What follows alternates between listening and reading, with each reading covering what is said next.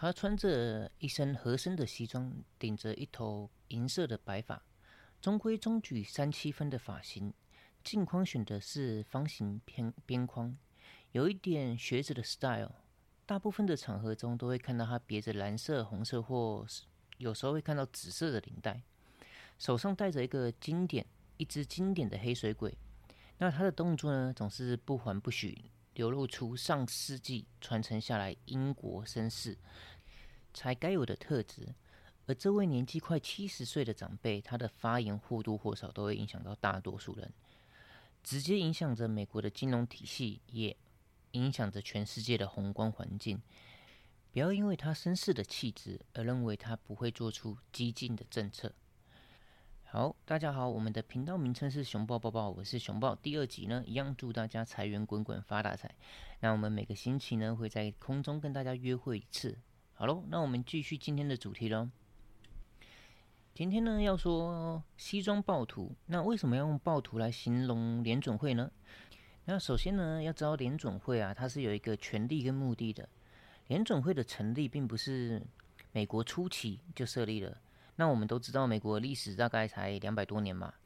那美国啊，在脱离英国的殖民地后呢，那接下来的一百年应该都是在忙着盖铁路跟淘金吧。好，那所以说呢，这些商业活动啊，也伴随着伴随着银行的发展，那资金的借贷跟周转啊，这些都是地方性的银行。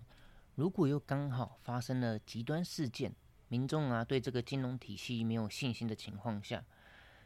这时候呢，就会变成是一个叫挤兑的事件发生。那挤兑的时候呢，就是人们不想要把钱存在银行，那就是希望把钱放在就是变换成现金，然后在手上，真是比较安全感。所以说就变成是呢，叫做嗯挤兑。那 bank run 这个情况就会发生。好，那当发生这种情况下的话呢，金融业不就是会有造成麻烦吗？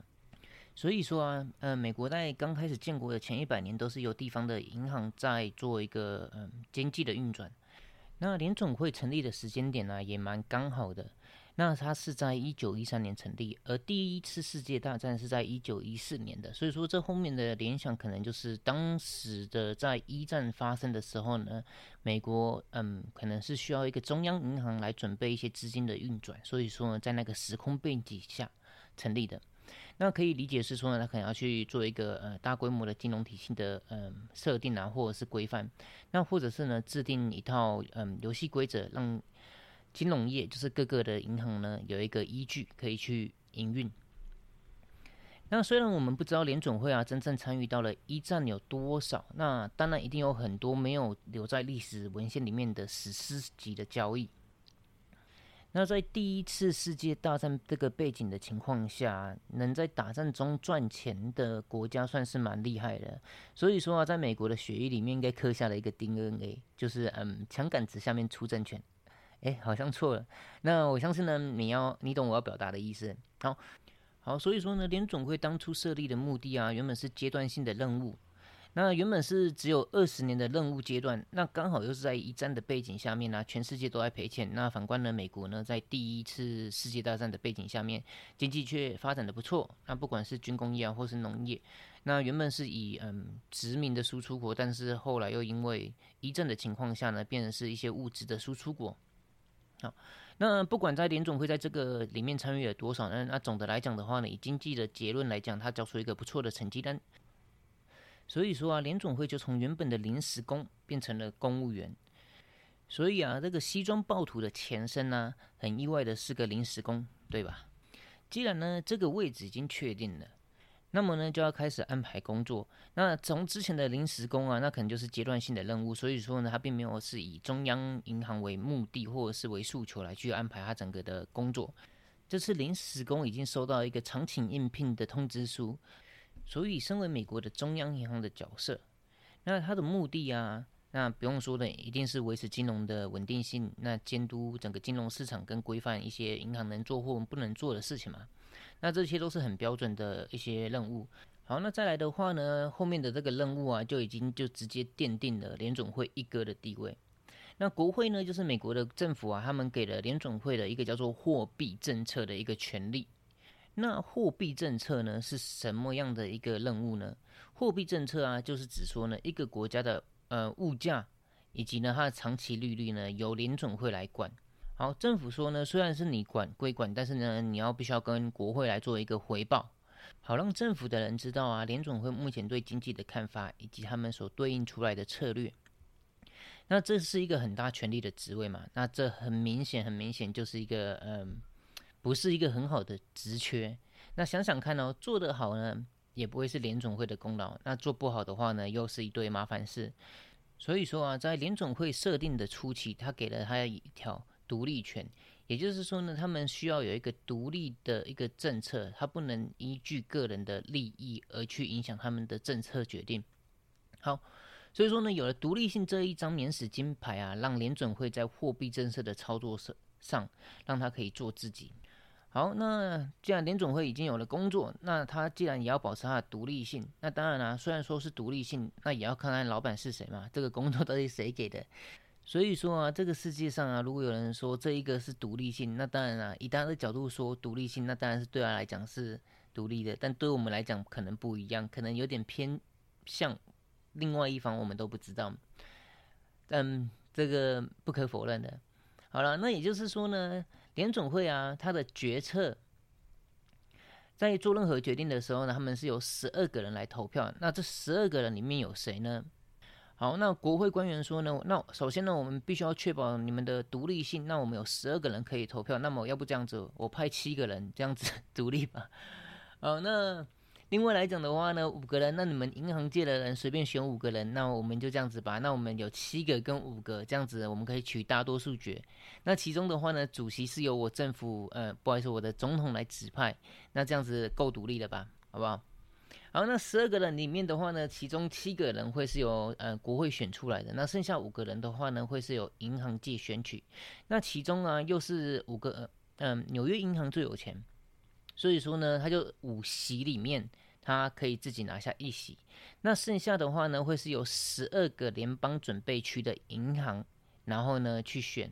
那十二个联邦准备区，其中一个就是纽约银行嘛。那剩下就是十一个，十一个的话呢，就分成四个区域。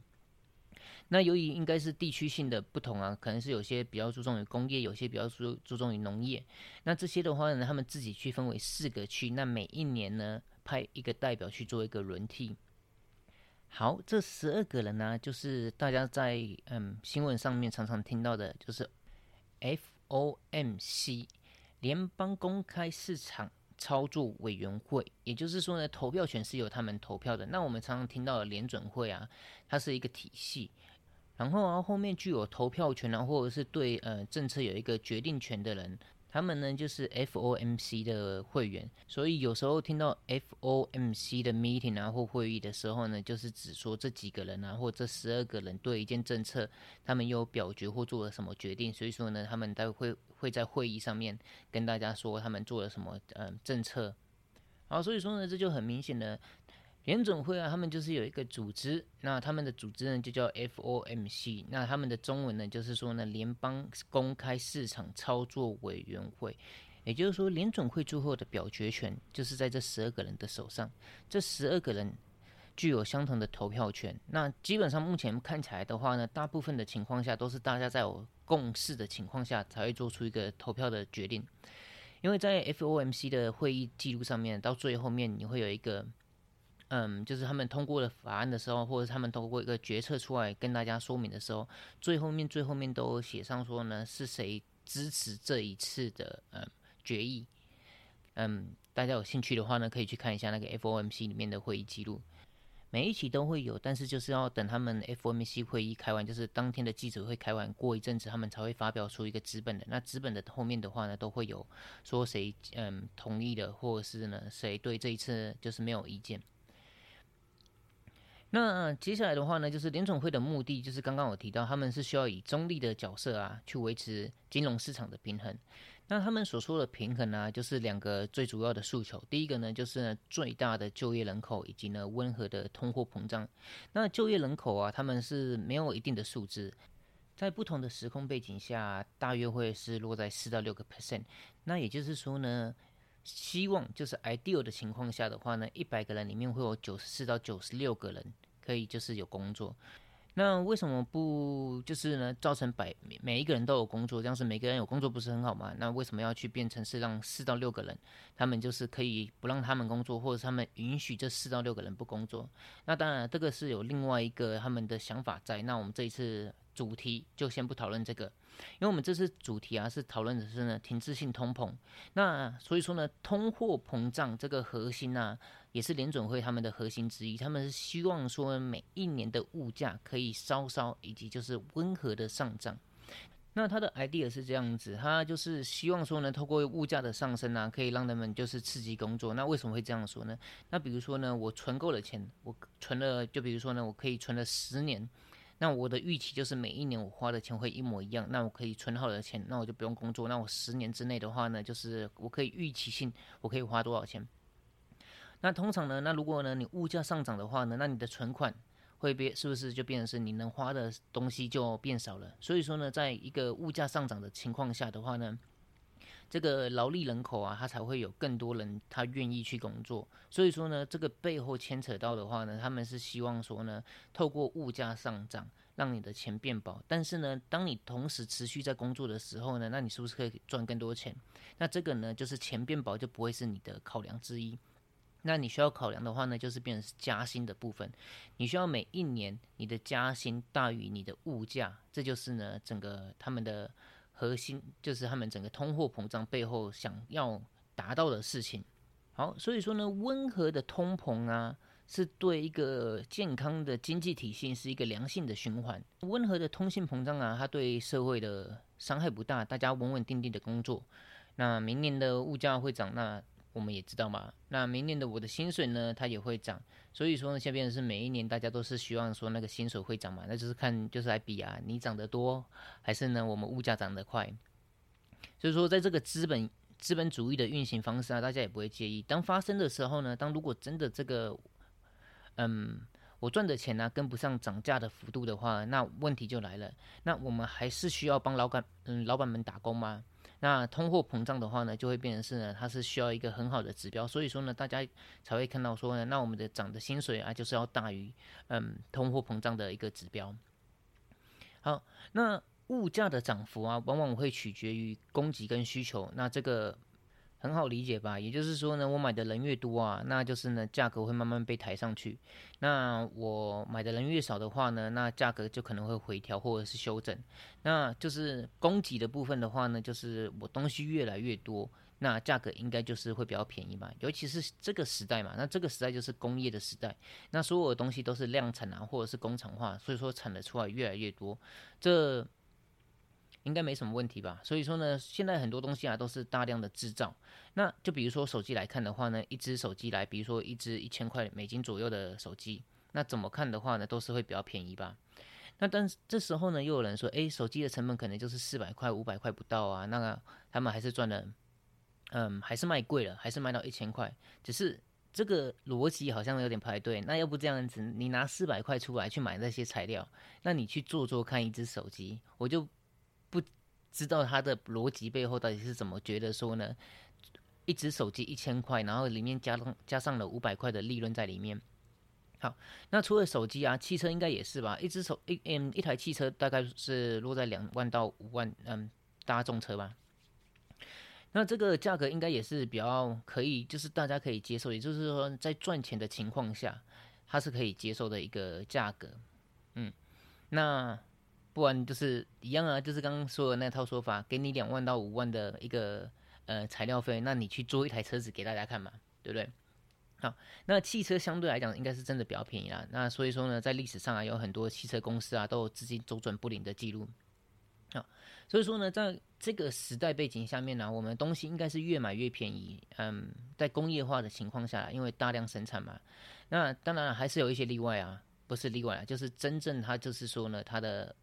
用手工打造的这些物品，那一只手工打造的手表啊，或者是全手工打造的车子，那价格，嗯，大家都知道嘛。好，那所以说呢，要怎么样在这个时代啊，物价要让它涨价的，嗯，空间？那我们刚刚的理论是这样子，我们刚刚的想要表达的意思是说呢，在这个社会下面呢，我们在这个工业化的时代，东西应该是越来会越来越便宜的，这是没什么嗯。好嗯去 argue 的，或者是呢去辩论的，因为这个就是大量生产的好处。那大量生产的情况下的面的话呢，我们要怎么样让这个物价会有一个涨价的空间？那主要啊还是因为在于薪水上面，薪水是给予嗯物价的涨幅有一些些容忍度。也就是说呢，传统上面呢对价格的定义啊是由供给跟需求，这是没错的。那而薪水的涨幅会是让这个价格是可以有浮动的空间。好，所以说呢，通货膨胀啊，它呃它的核心理论是供给跟需求没错，但是呢，它后面变成是呢，它有涨幅的情况下呢，是因为人们的薪水变多了，这个是嗯。大家可能会是没有去留意到的这部这个部分，好，所以说呢，你的薪水就是从以前到现在，他的薪水会越来越多，这嗯之后也会越来越多，这是这是大家可以预期的情况下，在一个经济体系中啊，供给跟需求它是比较相对来讲应该是比较稳定的，因为呢，在有经验的公司或者是经验的厂家，他会预期得到说人们的需求在什么阶段下，或者是在什么季节下。它会变多的，所以说呢，他们会从叫货啊，从公司的叫料，或所以说他们可以拉生产。那淡季的时候呢，要去清库存。这怎么说呢？因为呢，消费是一种有有一个惯性的东西，或者是在大部分人预期之下。那比如说手机来讲的话呢，可能两年到四年，它会经过一个手机的换机潮。电脑可能是三到五年，电视的话呢，五到八年。那比如说很多衣服也是夏天要穿秋呃夏天的衣服，或者是呢就冬季的衣服，所以说这些对一些有经验的公司来讲的话呢，他们会在于库存或者是嗯这抓料的部分，他们是比较有经验的，所以说他们对于供给或者是嗯这个部分的话呢，他们不太会出差错，可能就是微微的那不够的话呢，那我们就就跟下游说哦，不好意思，我们这一次交料。不够，那基本上也不会出现到什么太大的，就是价格性的、结构性的、价格性的变化这样子。好，那需求也是一样，就是我们的需求就是比较难，比较难，就是一次改变我们整个需求的习惯呢。好，就比如说逛百货公司这个习惯吧，那我们可能平常就是嗯一个月逛一次，那改变的话呢，就是也是一个月逛两次到三次、四次。应该也不会从一个月逛一次，然后呢突然改变到一个月逛十次吧。所以说，在这种根本上的改变呢是比较难。当然呢，最主要的部分的话呢，还是因为大家的那个消费啊，或者是大家的薪水啊都是呃固定的，那也比较少会出现说一次会有大量的奖金啊，或者是一次就是比如说呃一次付你一年的薪水啊。那总的来讲的话呢，在这个呃。完整或者是一个比较良好的一个经济体系的话呢，这个需求跟供给它是不太会出现有太大的变化了。那除非就是出现什么天然灾害啊，造成原物料短缺，那这个会不会是在这大部分都是还是可以在容忍的情况下？这两年呢，到底发生了什么事情？我们来回顾一下。因为呢，从疫情刚开始到现在已经过了两年半，那中间的话呢，也有一些人提出来通货膨胀。那到底是为什么到现在才会被联总会拿出来说呢？这通货膨胀已经有点过分了，过分到他们是需要一种没有办法容忍的态度。我们都知道，在过去的两年内啊，很多人因为疫情的关系啊，有不少人的日子啊不好过。那需求怎么会没有变呢？那就。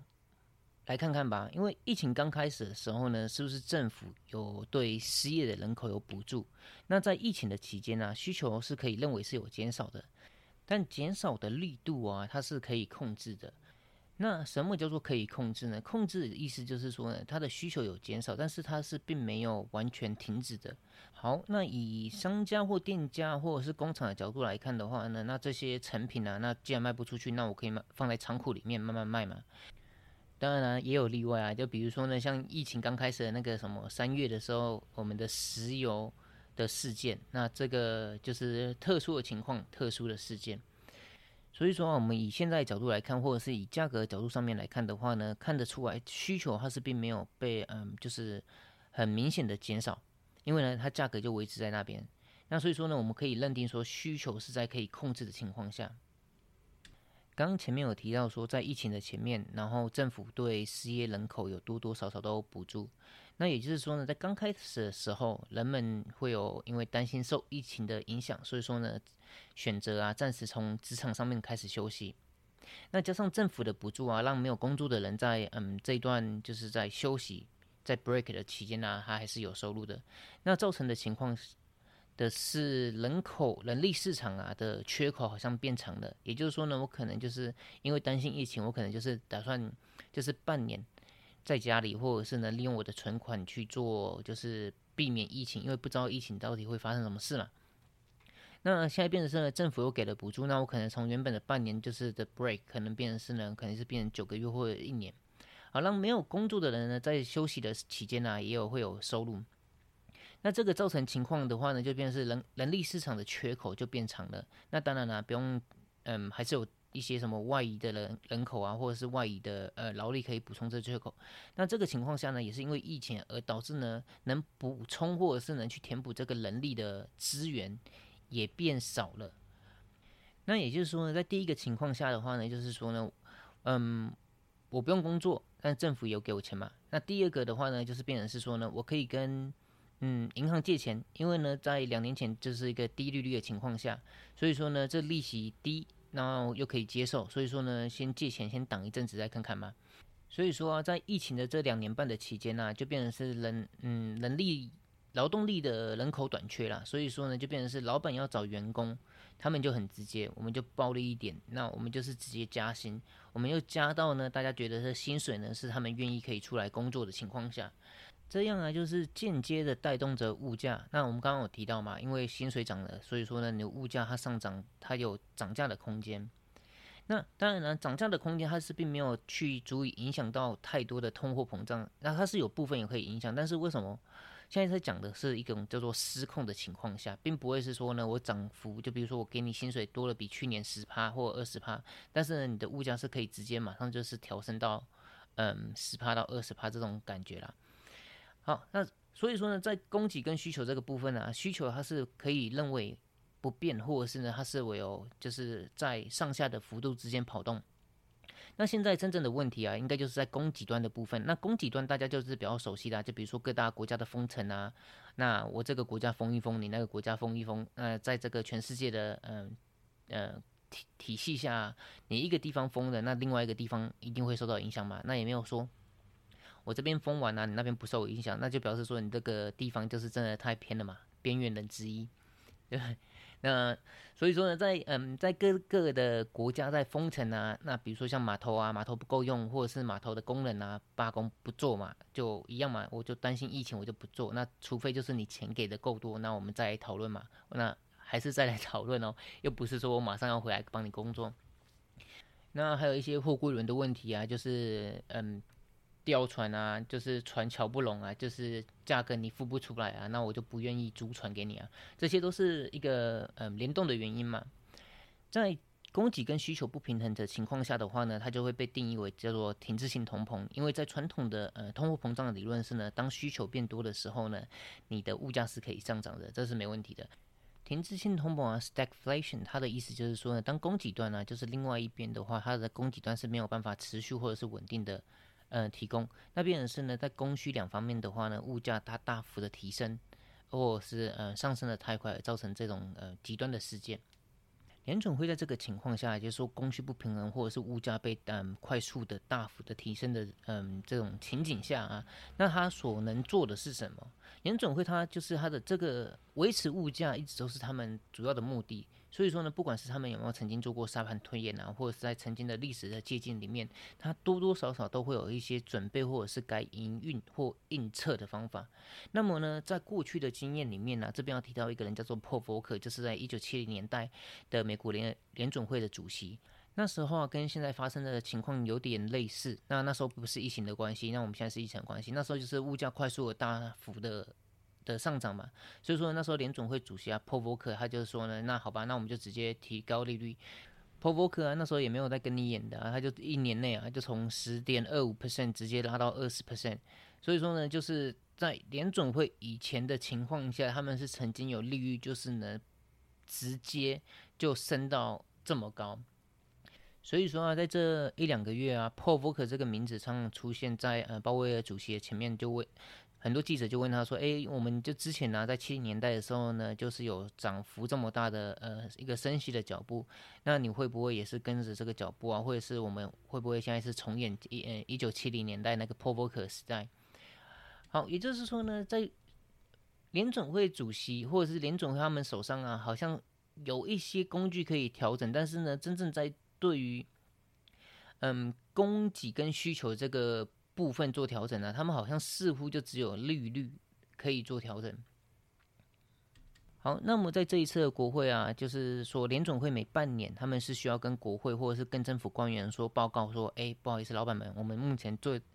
最近决定的这件事件呢，那你们看看一下，那我跟你讲一下我们背后的理由啊，这是他们最当初的设定的目的嘛，就是联总会身为身为一个独立的一个机构。那你每半年，它是需要跟政府官员做一个回报以及告知的一个动作。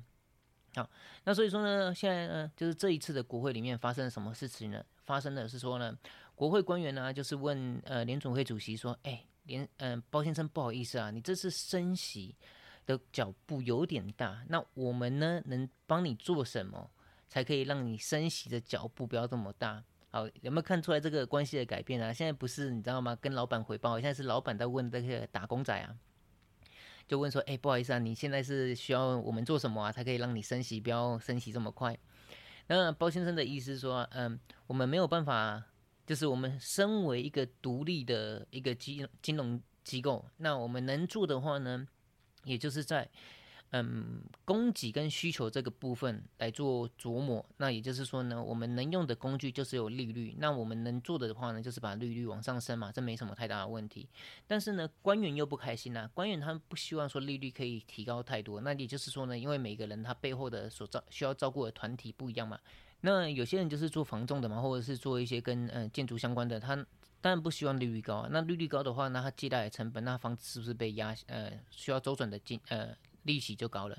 那买房子的人是不是也会有多多少少受到影响啊？所以说呢，这些政府官员啊，就是就是以这个官员来讲的话呢，提高利率，他可能对他来讲并不是一个最好的选选择。所以说呢，他能做到的是呢，他就是需要跟呃联准会沟通，看哪一些政策上面的话呢，他们是可以就是给予帮忙或补助嘛，或者是看能做到什么。那你不要就是单方面的就跟我说你要升利率，但是呢，你又没有给我解释说我们要怎么做。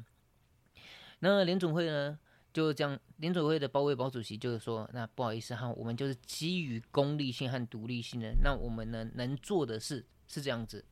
那包围包围解释是说呢，供给跟需求这是两个部分嘛。那供给我们都知道嘛，那就是因为呃供应链的不足嘛，或者是物价的上升，或者是现在俄乌俄战争的油价这些高涨。那供给面的话呢，是联准会是没有办法控制的，因为这个就是在政策或者是码头或者是一些人员的部分，这个是由你们政府官员去。去打点的，那不关我们的事，不关我们联总会的事。那我们联总会的话呢，现在能做的，我们唯一手上有的工具呢，就是一个叫做利率，我们可以升息。那升息多少码的话呢，我们会依据市场的预期，那我们可以适当的做调整。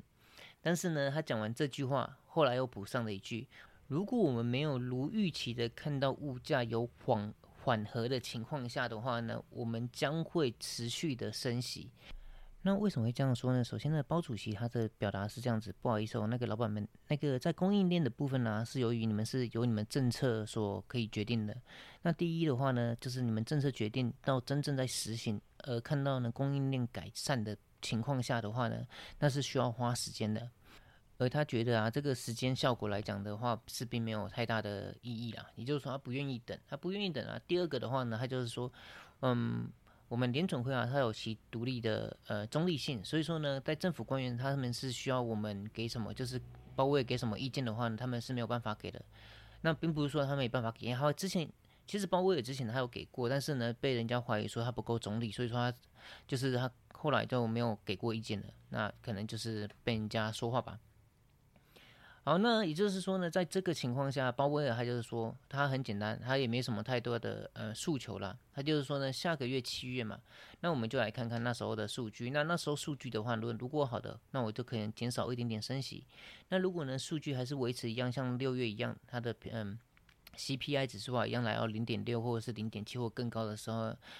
那那时候呢，我们就可能看到，嗯，鲍威尔包主席就这样，I'm sorry，这样子，我们没办法不升，因为就是要升。那我就是 What has to be done needs to be done。那我们就是必须要升息啊，要不然你要我怎么样？就是包那物价就一直往上升，那你要我就是看看着它，然后不做任何动作嘛？所以说，联准会现在已经变成是从需要跟国会再做一个回报的一个呃中立机构，现在变成是呢，国会在看着呃联准会的脸色。啊，所以说呢，这就是为什么的标题啊下一个西装暴徒。那别忘了，在七月的那个联准会啊，会是一个还蛮重要的会议。那为什么会这样说呢？因为联准会啊，他是说他之前说过，我们调整利率就是为了符合市场预期嘛。那如果大家有去看一下六月的联准会的会议的话呢，他说。它上面写的清清楚楚、明明白白哈，二零二二年大家的预期的利率会落在三点二五或三点五之间。那也就是说呢，现在一点七五 percent 嘛，那我们还有差不多八码升息的空间。好，那也就是说呢，就大家注意一下好不好？那我们七月有一个会议，九月有一个会议，十一月有一个会议，那我们。嗯，十二月有一一个会议，所以说呢，我们有八码升息的空间。那我们有四次会议，那就是一次升两码两码吗？那 I don't know，就可能会变成是我一次升八码到位吗？不好说。那总的来讲的话呢，七月的会议也是应该让让人家蛮期待的吧。这几天啊，自从鲍威尔在国会嗯开完会之后呢，市嗯金融市场有表现的好一点。那其中的话呢，原物料的价格也都有做一些回调。那另外来讲的话呢，可能是基于别的原因，或者是就是可能供应链上面他们觉得有一些舒缓的嗯解方吧。那当然了，这些都是我们乐于意见的。那谁希望股票每天一直跌，或者是整个金融市场会产生这些问题嘛？好，那所以说呢，那就是今天跟大家分享到这边啊。那从一个联总会从一个打工仔的一个。呃，临时角色嘛，那到现在变成是呢全世界一个举足轻重的一个角色，不能没有他，因为呢，他就是维持一个经济的一个嗯很重要的一个独立机构嘛。好，那第二集的西装暴徒我们就录到这边喽。那希望大家对以上的故事啊分享还算喜欢吧。那我是熊豹，See you later, alligator，ciao。